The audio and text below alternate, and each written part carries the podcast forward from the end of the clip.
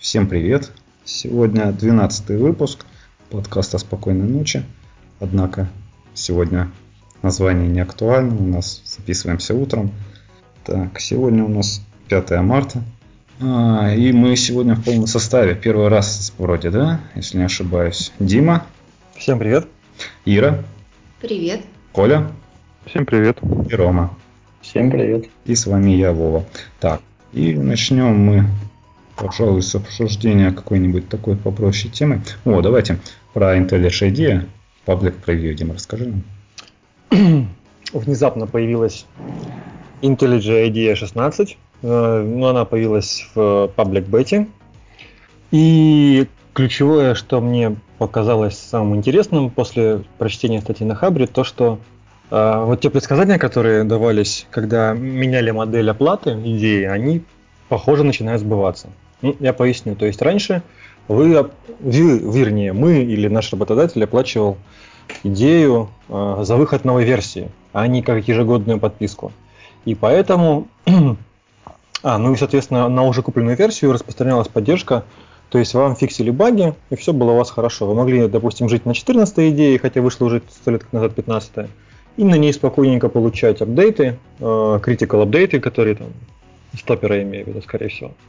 Вот, но не получать новый функционал. Если у вас э, цена там, в 100, там, 200, 300 долларов за непонятную фичу, там, к примеру, ну это из потолка 15 идеи, не устраивает. И это, я так понимаю, очень сильно двигало развиваться идею и вносить очень крутые штуки. Ну, допустим, мне сразу на ум приходит э, режим отладки, который появился в... Ну, то есть э, даже режимы отладки в идее, которые там появились в 14 по-моему, в 14 версии, когда он там стали напротив переменных сразу их значения э, подсвечивать, в лямбдах появилась отладка там, можно было сделать какие-то умные брейкпоинты, в общем, там дофига чего интересного появилось, и я этим действительно, действительно пользуюсь. Вот. Но когда JetBrains перешли на Toolbox, на модель подписки ежегодную, некоторые товарищи предрекали, что это означает, что теперь у, у JetBrains нет драйвера делать киллер фичи от версии к версии. Ну, потому что люди и так платят, как бы, а зачем? И что темпы роста и добавления новых фич в идее как бы будут менее заметны. Но вот после обзора того, я все к чему эти тирады выдаю-то, после обзора того, чего на Хабре себе написали JetBrains, как-то складывается как раз такое впечатление. Ну, то есть, вроде бы что-то пофиксили, что-то более-менее даже интересное, но вот прям такое, что вау-вау, ничего не нашел абсолютно. Ну вот, все, у меня такое, у меня такой плачевный отзыв от прочтения этой статьи. Тут можно, конечно, пробежаться о том, чего они тут сделали, ну, кстати говоря, они обычно выкладывают гифки, где видно прям, ну, то есть ты там делаешь то-то, у тебя там появляется то-то. А тут как бы все скринами. И трава, да, раньше была зеленее, и небо было голубее. И гифки были вместо джипегов. Кошмар. Ну, они тут пишут, давайте быстро пробежимся, что улучшили интеграцию с Git и другими CVS, опять что-то сделали в отладчике. А, в отладчике они, кстати говоря, позволили сделать достаточно интересную штуку. Можно Java-код выводить значение Java перемены с помощью Groovy в отладчике. Вот это привет Коле и Роме, любителям Groovy. А мне это до звезды абсолютно. А, ну и самое это важное, да, появился в редакторе поддержка очень многих новых языков, в том числе иврита, и возможности писать справа налево в текстовых, в, в строковых константах. Тоже для нас невероятно актуально. Ну, актуально. ну для кого-то актуально, но лично для меня как бы не актуально абсолютно. Потому что кириллица поддерживается бог знает сколько, а уж английский символ это понятное дело. Что-то про... Может, угу. может, это и к лучшему? Ну, что, в смысле, стабилизирует ее, там, побольше займутся фиксингом. Ну, а ты они... часто нарываешься на баги в идее, которые прям баги? Ну, нет, не припомню. Вот в том-то и дело, идея хороша по себе. Быстрее работать будет. Ну, не, по-моему, сборка. У них одно время был свой собственный Java компилятор, а сейчас у них есть процесс э, суперкомпиляции как раз для того, чтобы очень быстро собирать проекты. Ну, то есть в основном, насколько я понял. И они уже в этом впереди планеты всей. Ну кто собирает быстрее проект? В смысле, в смысле? То есть джавовые компиляторы не подходят? Они умнее написали... У них до определенного периода, когда еще ход, хотспот не слился с JRocket в экстазе, правильно же, я ничего не путаю? Вот, у них, когда, короче, компиляторов э, было, был зоопарк, JRocket был зоопарк, у них было тоже свое подделие. Они давно его уже, на него уже положили. То есть в последних версиях, которые выше десятки, его точно нет. вот, кстати говоря, они еще поддерживают теперь э, всякие разные AngularJS 2, э, кто он там, ECMAScript 6. Ну, тоже для меня, как Java backend разработчика, невероятно важная вещь. А, ну и появилась поддержка, появилось отдельное окно для докера. Ликуйте, люди. А что там можно делать? Да, это как? Ну вот откройте статейку, посмотрите, это по самый последний пункт. Они тут пишут тра логи, настройки контейнеров позволяют редактировать, э, образы и контейнеры теперь показываются раздельно, и они поддерживают докер машин, что бы это ни значило. Типа, может, это какой-то такой GUI для управления докером? Ну да, может, поудобнее будет. Не командами все писать в консольке. Кстати, появилась еще в DataGrip, это та штука, которая у них есть отдельная среда для SQL разработки, и которая интегрирована, соответственно, в Ultimate Edition э, идею. У них появилась поддержка Postgres 9.5 и HStore. То есть HStore это такое, это key value хранилище, то есть можно в Postgres объявить поле типа HStore и в него складывать мапу. И вот они вроде бы научились это все как-то красиво то ли мапу внутри редактировать красиво, то ли чего, я так не понял из описания.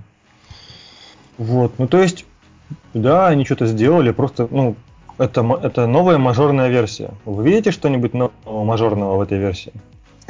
Ну, это как, как с айфоном, да? Тоже был один период, что люди говорили, вот, ничего нового, никаких вау-вау. Вот ты смеешься, а стоит он как iPhone. В смысле, идея. Ну, чуть-чуть подешевле. Ну, чуть-чуть подешевле, да. И сколько она сейчас стоит? А, давайте не будем голословными. И я вам сейчас скажу. По-моему, там порядка 300 долларов, 400 долларов. В год? В год. Это ежегодная подписка. Но продление стоит дешевле раза в полтора-два. Mm. Это, по-моему, full, пакет. Это ну, фу... в смысле, нет. А, вот смотрите, пожалуйста, идея Ultimate у нас стоит 299 за год, Вроде бы, да. А все, а все пакеты стоят 520 долларов за год. Не-не, вру, вру, вру, вру. Это я вам говорю про, про каких-то специальных чуваков, а вот новая подписка стоит 500 баксов за идею за Ultimate в год, за второй год 400 баксов, а за третий год 300 баксов. А все продукты стоят за первый год 650, за второй 520, за третий 390. Но я вот в упор не понимаю, а зачем это же лицензия, это персональная, она же дается не на компанию, она дается на одного человека. Вот зачем мне одному человеку, кроме идеи, Ultimate, в которой и так ходит дофига чего, включая всякие там веб-стормы, RubyMine, PyCharm, PHP-стормы, датагриппы и прочее. Зачем мне еще и Upcode, и C-Line, и ReSharper? Ну, то есть я настолько э, разносторонний разработчик, что я могу фигачить на всем подряд, и мне это нужно ежедневно за, с хорошей поддержкой за большие деньги – ну, а вдруг? А вдруг ты удаленщика берешь за любые проекты? Ну, блин, меня знаешь, что смущает? Ну, не пишут на C++ э, странички домашние для сайтов. Даже бэкэнд для них не пишут. Ну, то есть C++ это обычно развесистый проект. Да. Это вот Java там, ну и то Java тоже под вопросом, но тем не менее она есть, да, где-нибудь, типа там нужно очень быстро наговнякать, можно и на Java написать. Но обычно все эти вещи такие, они достаточно интерпрайзные. Не для... Не то чтобы не для удаленки, не для этого, не для фриланса. Ну, я тоже не знаю. Я согласен. Маркетинг, наверное, все маркетинг. Маркетинг же не может быть на пустом месте. Они же там же не, не дураки сидят. А, ну, ты же вот ходишь там в спортивный зал, тебе там дают сразу и бассейн, и спортзал, и групповые я не, занятия. Я не хожу. А ходишь ты в результате только в, в одно место. Я вот так один раз сходил, а больше не хожу. Я теперь хожу только в бассейн, где меня учат только плавать. Со строгим графиком. Владимир, не засиделись ли мы? Да, засиделись, но мы продолжим. Потому что ты сейчас нам расскажешь про противостояние Kotlin и Java. Ой, ой, я тут на такое ходил. В Питере был очередной метап э, Джуга. Проходил он в здании Oracle, в офисе Oracle. И там были товарищ Жемеров, э, второй фамилию, блин, не помню. Жемеров. Алло, алло, меня кто-нибудь слышит? Да. Что-то внезапно как будто бы все ушли. Вот. В общем, там был основной разработчик Kotlin и PM Kotlin. Вот. И они там расхваливали. Ну, как бы я думаю, что это будет очередной батл, вот типа вот Java такая вот хорошо, любимая, но уже старенькая и медленно развивается, а вот Kotlin он такой классный, вот смотрите, юзайте. И на самом деле было совершенно так. Там эти два этих рассказывали про то, как Kotlin развивался. То есть там было очень мало про фишки самого языка, а про то, что они сделали за пять лет, что их там драйв, что останавливало, почему они делали вот так долго, почему они сейчас выпустили именно сейчас, именно вот сделали. Ключевое, что стоит сказать, они на себя берут какие-то дикие обязательства по обратной совместимости в рамках мобильных версий. То есть они на уровне, ну, 18 февраля 12, или 16 февраля был релиз Kotlin 1.0, и они бьются пяткой в грудь и обещают, что все, мы обещаем полную совместимость бинарную и на уровне исходных кодов. И мы будем, мы типа не гарантируем, что мы через три мажорных версии чего-нибудь да не поменяем в языке, но мы на это угробили очень много сил и постараемся этого не делать. Вот какой у них ключевой посыл. В принципе, они в этом смысле очень близки к Java. И в рамках минорных версий, то есть там 1.1, 1.2, они обещают, э, если я ничего не путаю, править баги и не менять синтаксис. А в рамках мажорных версий они могут менять синтаксис, но сохраняя, ну, то есть, ну, прикладывая максимум усилий для сохранения обратной совместимости.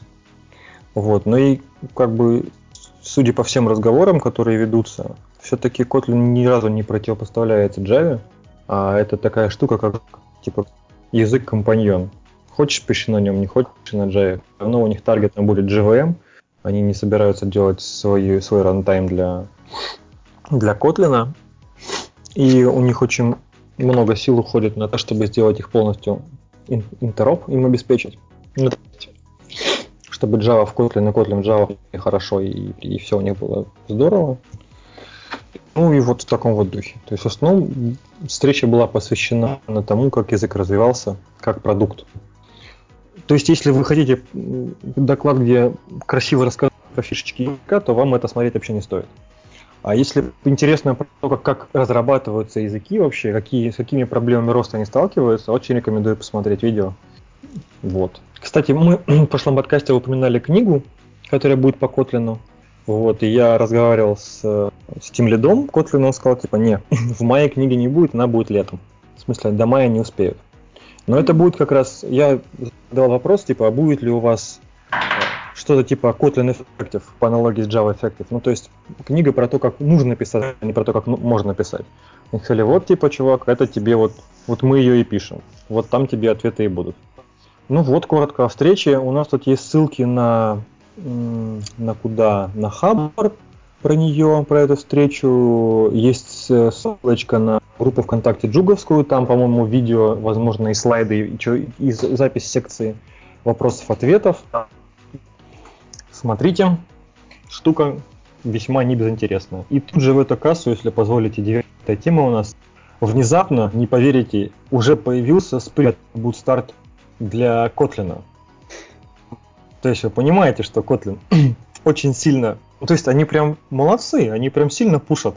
У них появился официальный на, Spring, на Spring.io раздел, посвященный Kotlin. Это очень даже ого-го.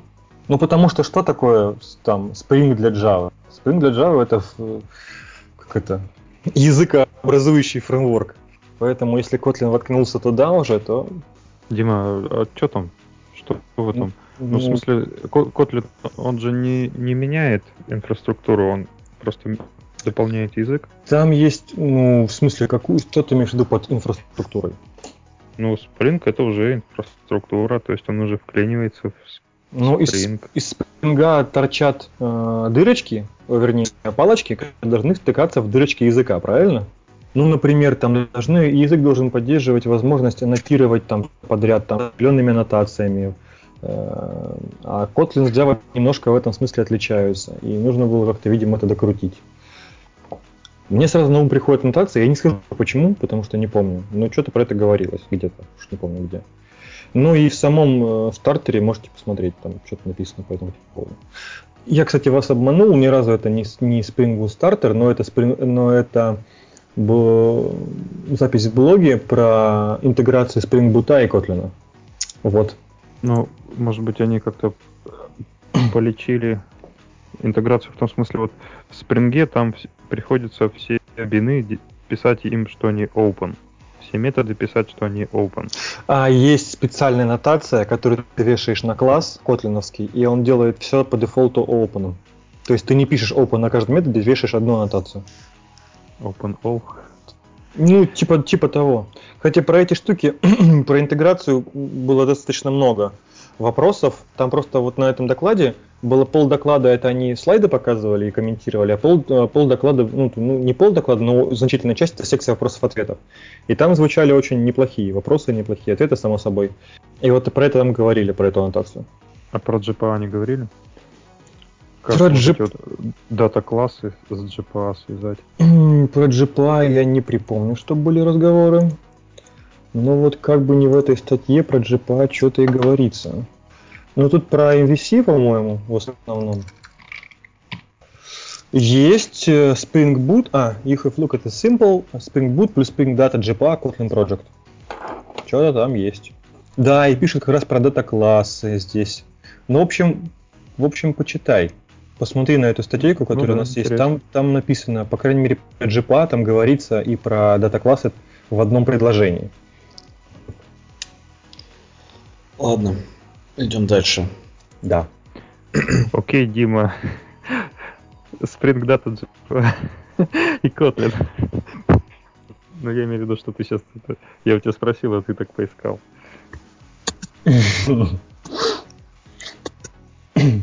Так, короче, Коля, расскажи нам тринадцатую тему. Я думаю, что Коля ее не видит. Да. А, Коля ее не видит. Так, Госдума приняла в первом чтении законопроект о налоге на иностранные приложения. А, да. Ну, в общем, сейчас будет браться допол- как это НДС на услуги,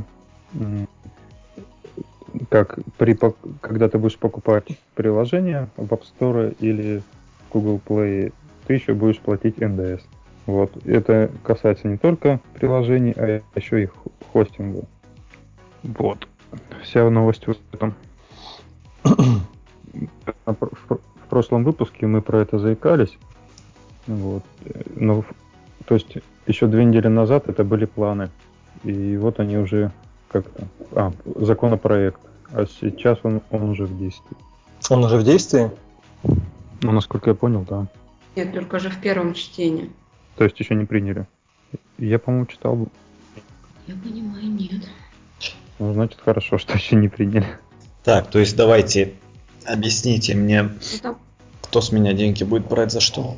Ну, с тебя, как я понимаю... А, ну, Коль, твоя тема, давай ты рассказывай. Ну, ты часто покупаешь приложение? Ну, бывает, да, несмотря на то, что у меня Android. Ну, вот теперь ты еще и будешь платить какую-то копеечку. Ну, а как, то есть в Google Play тоже приложение станет или как? Ну, а как это будет реализовано? В Google Play дороже приложения для меня станут или как? Видимо, да. То есть, э, ну, а это же сам Google, получается, должен а, ну, поднять цену, чтобы она вот в Google Play это увеличилась. Ну, Там обычно цена формируется, по-моему, как э, цена и еще какой-то налог. Ага. И вот, э, видимо, видимо, за счет этого налога цена немножко поднимется. То есть это в самом Play Market учтено уже, да, что, что есть. Ну, я думаю, что. Ну, обычно даже в этих, э, во всяких интернет-магазинах ты же видишь цену, а потом ты видишь цену там с каким-нибудь налогом, к примеру. Не, ну там интернет-магазины все-таки как бы ну, я обычно пользуюсь рассчитанными на нашу Россию, и там одно, а тут Play Market, который типа он вот в России есть налог, там в Китае нету налога. Так, ну Да, ладно. вот, вот ин- интересно, вот в других странах такое есть? Или только Да везде все плохо, везде.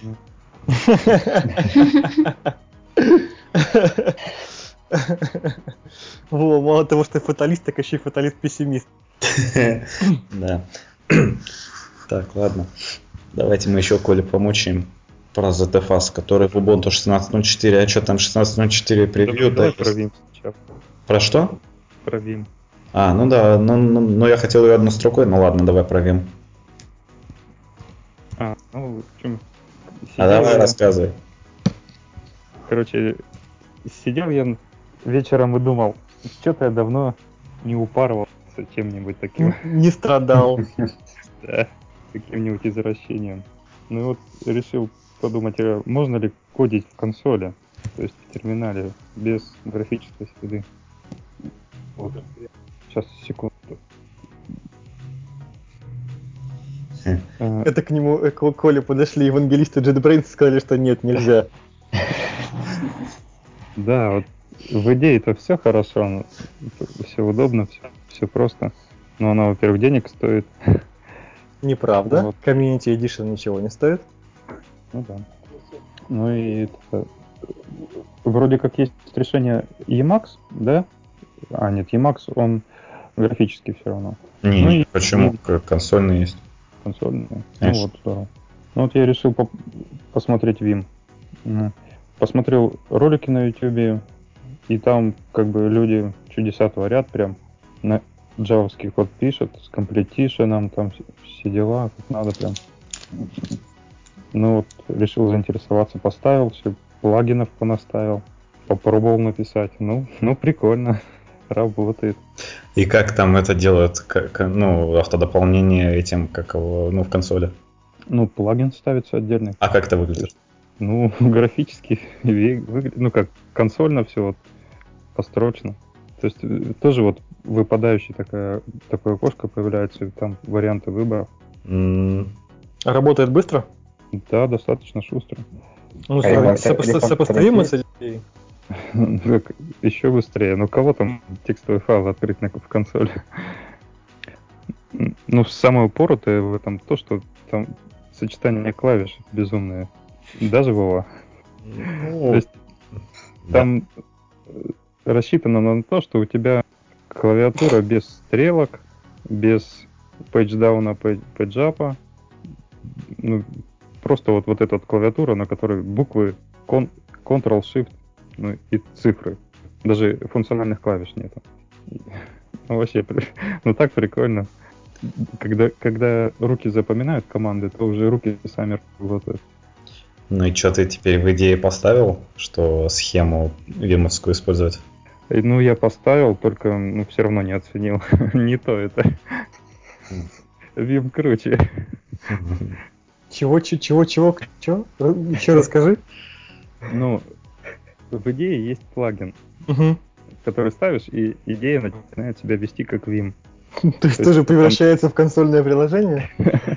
Нет, ну там сочетание клавиш интегрируется.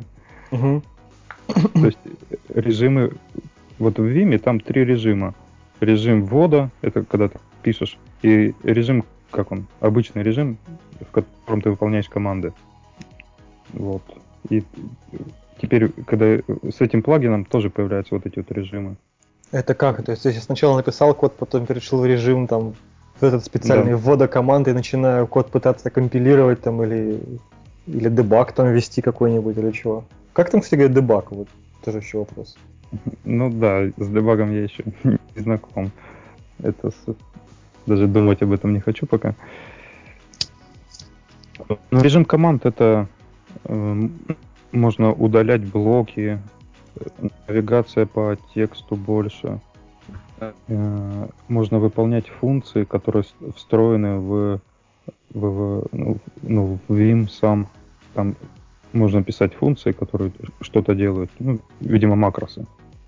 Вот. Ну, еще есть какой-то режим выделения. Чего? Выделение чего?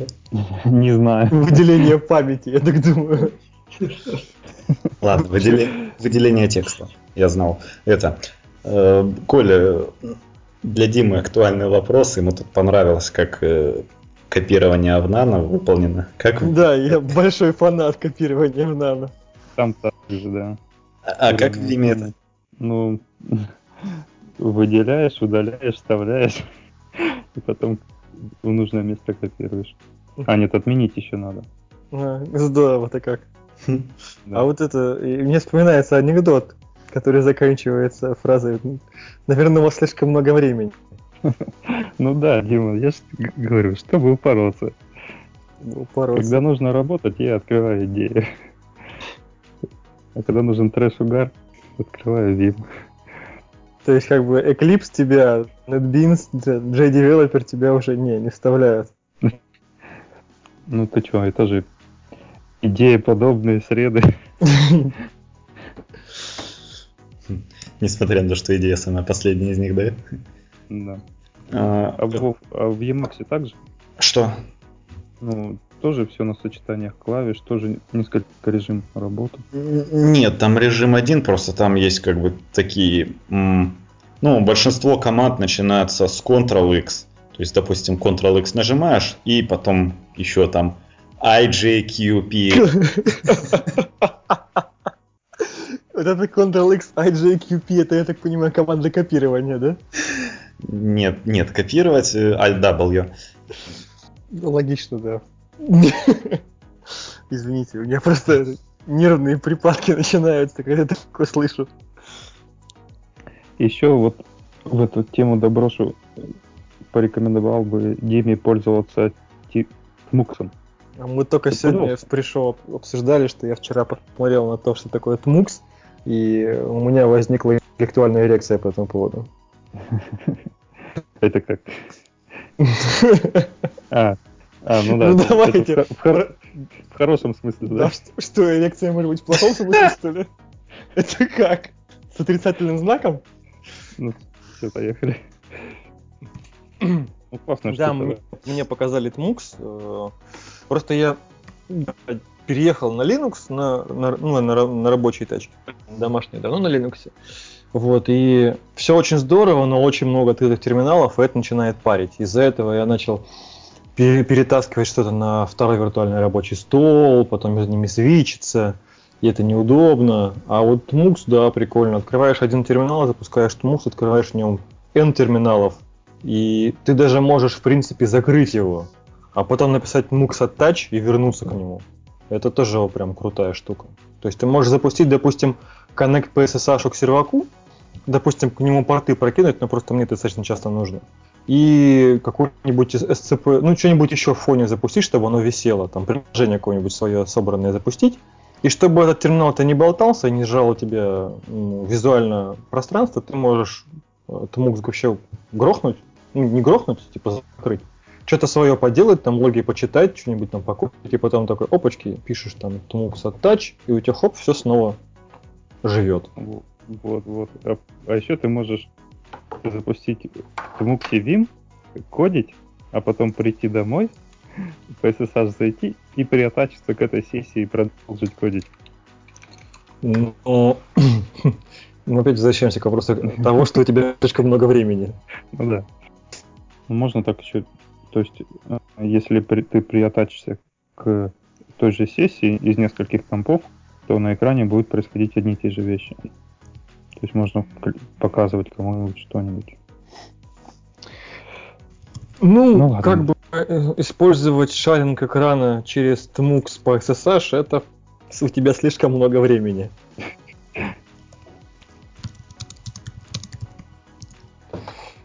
Ну да, вообще TMUX прикольная штука.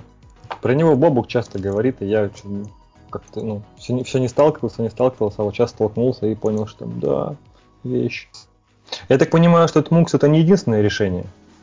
Э, Ну, есть скрин, который более устаревший. Тмукс вроде как поновей там и...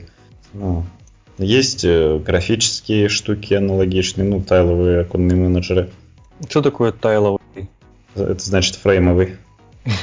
Окей, Что такое фреймовый? Па- панельки, панельки. Из Ну, панелек состоит. Ну так TMUX тоже из панелек состоит, нет? Ну, он тоже тайловый. А. Окей. Э, ну, просто вот оконные менеджеры, вот эти фреймовые, они как ну, графические приложения позволяют так запускать и ими также оперировать. Вот. Ты мне этой темой напомнил университет, как я это тоже консольке там лабы делал. Короче, открывал этот e-links, заходил на wasm.ru, э, там, а, и, и параллельно в другом терминале, короче, это вот в Emacs как раз в консольном ходил лабы. Прикольно было. Наверное, поэтому я не доучился. Извините. По-моему, смешно. Да. Ну давай, Коль, ты про ZFS нам расскажешь. Что там Ubuntu 16.04 превью вышло уже, ее можно посмотреть? А, альфа вышла. Альфа. Да. Ну и я про то, что давайте начнем того, что, что такое ZFS. Вы же слышали про это? Нет? А, я только, только слышал. Ну, это файловая система из Solaris, и она, типа, очень крутая, фишечками полна всякими разными. Одна из которых это копи, э, как там, копи on write, или write on copy. В общем, она позволяет делать снапшоты. То есть ты можешь откатиться на предыдущие версии файлов на уровне файловой системы. Также еще она, эта файловая система позволяет тесно интегрироваться с железом, то есть она файловая, сама файловая система знает, в смысле умеет на, несколько, на нескольких винчестерах располагаться, и так, то есть позволяет делать такой write массив, то есть писать последовательно на несколько винчестеров, ну, в смысле физических томов.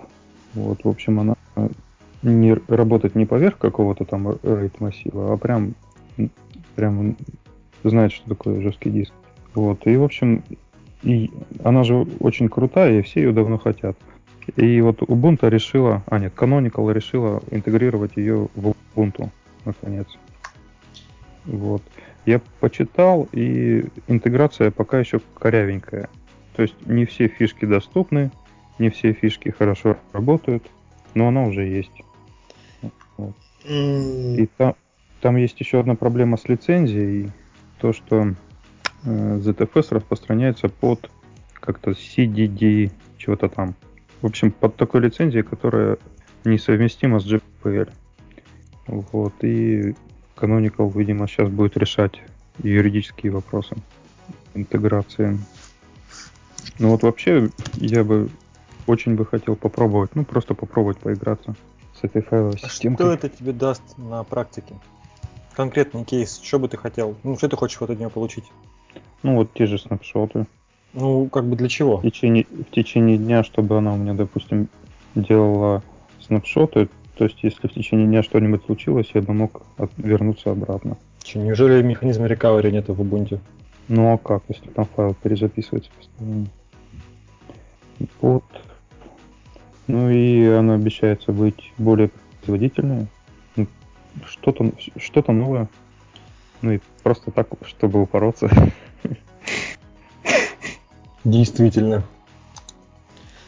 Так, э, а как оно сделано-то? Ты не знаешь, что в том плане, что причем здесь Ubuntu, то есть чисто Ubuntu они как так как User Space сделали драйвер, ну то есть это не в ядре, я так понял, да? В ядре-то в самом в Linux нету поддержки ZFS, насколько я знаю, да? И, ну и, да, нету. И написано они по-разному. То есть ZFS написано под солярисовское ядро. И, в общем, там есть сложности при, при, сложности при портировании. Ну, как-то сделали. Хм. Получается, Солярис, как старенький автомобиль, увезли на разборку и по, и по кускам раздирают. Жалко Солярис как-то. Я, конечно, его даже не запускал ни разу, но ну, все, равно, все равно как-то жалко. Я один раз его видел. Да. Не, ну я видел его, да, но сам толком не пользовался. Угу. Так, ладно. ZFS. Я еще, я уже лет пять хочу его тоже попробовать. Ну подожди еще лет пять. Возможно, уже нечего будет пробовать. Так, у нас осталась одна желтенькая тема. Это как желтенький снег, лучше его не есть. Шестая тема. Она чья? Твоя. Блеха, муха. Я тут только пассианс разложил. А, тема такая. Называется «Сделай сам. SQL Join на Java». Это статья с Хабра, достаточно свежая, 28 февраля. В чем, в чем тут штука? Э, чувак идет от своей боли. Боль у него такая, он часто собеседует народ и просит рассказать, э, ну, его очень не устраивает уровень подготовки разработчиков к общению с, с SQL. Он считает, что каждый программист обязан там, выдавать не бессвязное мучение на тему индексов и деревьев, а вот более-менее представлять, как работают э, джойны в SQL. То есть это не, не в смысле не, не, не то, что там тебе рисуют несколько кружочков, ты выбираешь, какой из них закрасить, в зависимости от того, какой джойн тебя спрашивает, а про то, как именно работает джойн на уровне базы данных.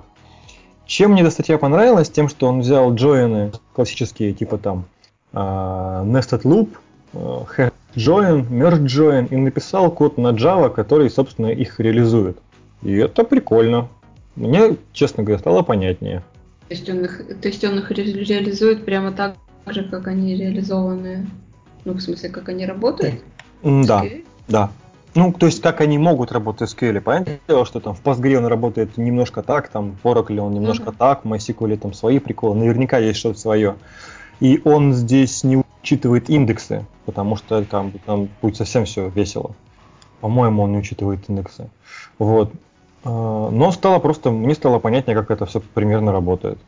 И вот он рекомендует, типа, ты типа программист, ты в SQL используешь, вот, вот это ты должен мне, даже не так.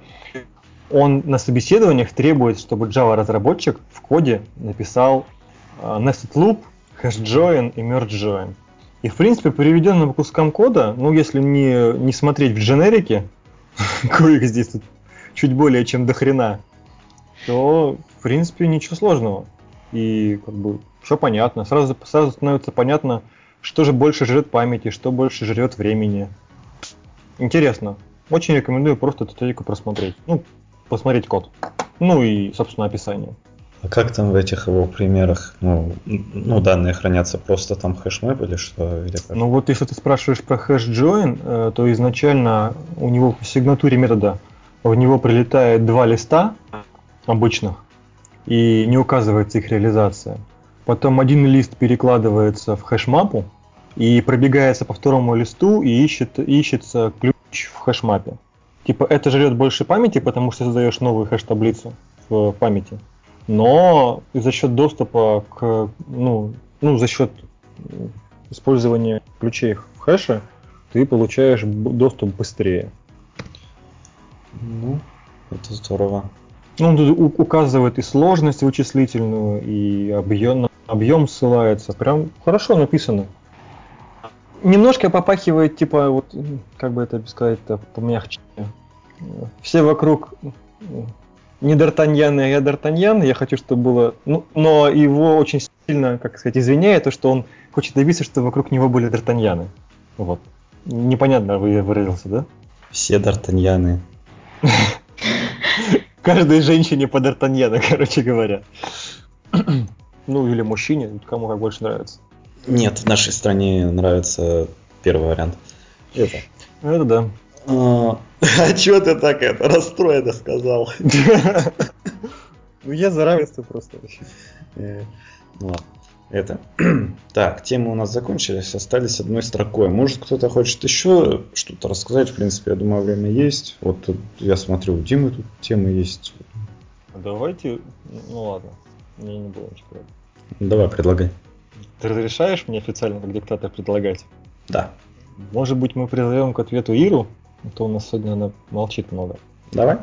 Может... Ну, вы, выбери что-нибудь, чтобы тебе было интересно обсудить. Это быстро не соображаю. Ну ты не соображай быстро. Мы все равно все паузы порежем. Будет похоже, что ты соображаешь молниеносно.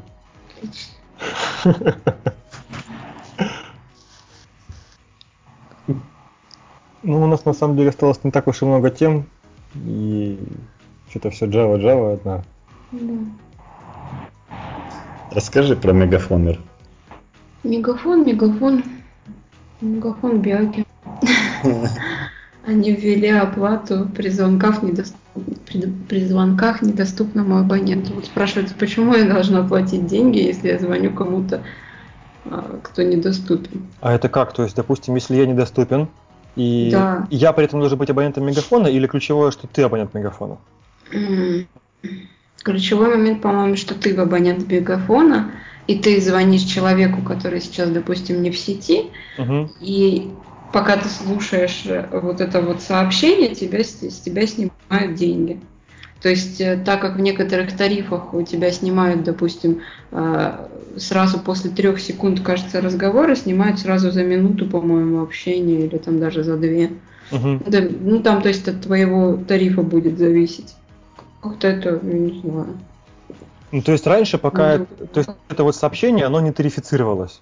А сейчас оно Да. считается обычным временем разговора. а, да, вон да, оно как. да, именно Я так, думал, да. что они там берут там по полтиннику за попытку позвонить Нет, нет, абоненту. нет, и- нет, именно что они вот э, отменили эту штуку. Что это все было бесплатно. А это только у них или остальные игроки тройки тоже присоединились к этому? Остальные Ну, уже давно так Пока делают. только новость про них. Остальные уже делают так, разве Билайн так делают? МТС точно. Вот, МТС и делает. Теле2. Да, здесь э, написано, что МТС и Теле2. Про Билайн нет, Билайн, видимо, так не делает. Зачем ты? Вот, в общем, как-то это нечестно, как-то это неправильно. Ну да. Ну, С другой стороны, Там- знаешь, нас сильно извиняет, что в России один из самых дешевых телефонов и интернетов в мире. Да. И вообще у нас самая лучшая страна. А, гимн, гимн, включайте гимн, у кого кнопка?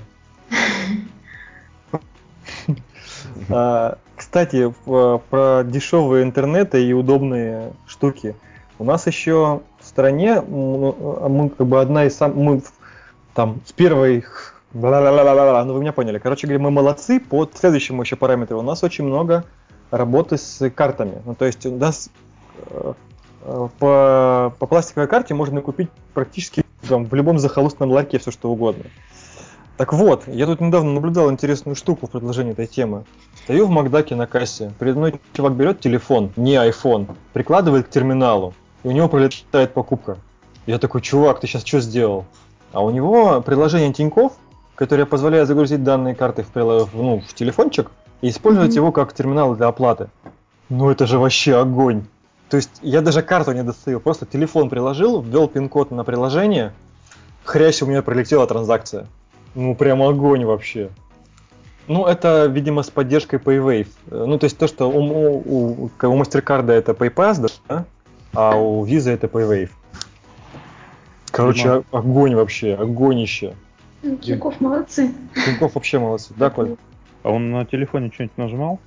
Он на Или просто телефоне, нет, нет, нет, он на телефоне вводил пин-код. И А. вполне возможно, что у него был просто телефон без сенсора, ну, без э, сенсора отпечатков пальцев. Вполне возможно, что у Тинькова они уже запилили поддержку этого, у тебя получается примерно как у айфончиков. То есть ты приложил пальчик, при- ну, приложил телефончик, приложил пальчик и все. Ну, это, это я не знаю. Но Тиньков, они, конечно, прям... Вот с кем не разговариваешь, кто какие карты пользует, там Тиньков сейчас прям набирает обороты. Ну, за счет вот именно вот таких вот плюшечек. Но еще у них есть, конечно, кэшбэк. Причем кэшбэк хороший. И процент на остаток у них есть. И тоже процент на остаток хороший.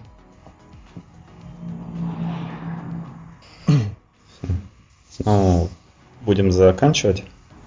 Ты, ты босс. Кто же знает-то? Всем пока. Вот так вот. Не, я думаю, что во многих местах на планете еще вечер. Поэтому я предлагаю прощаться классически, ортодоксально. Всем спокойной ночи. Спокойной ночи. Спокойной ночи. Всем пока, спокойной ночи.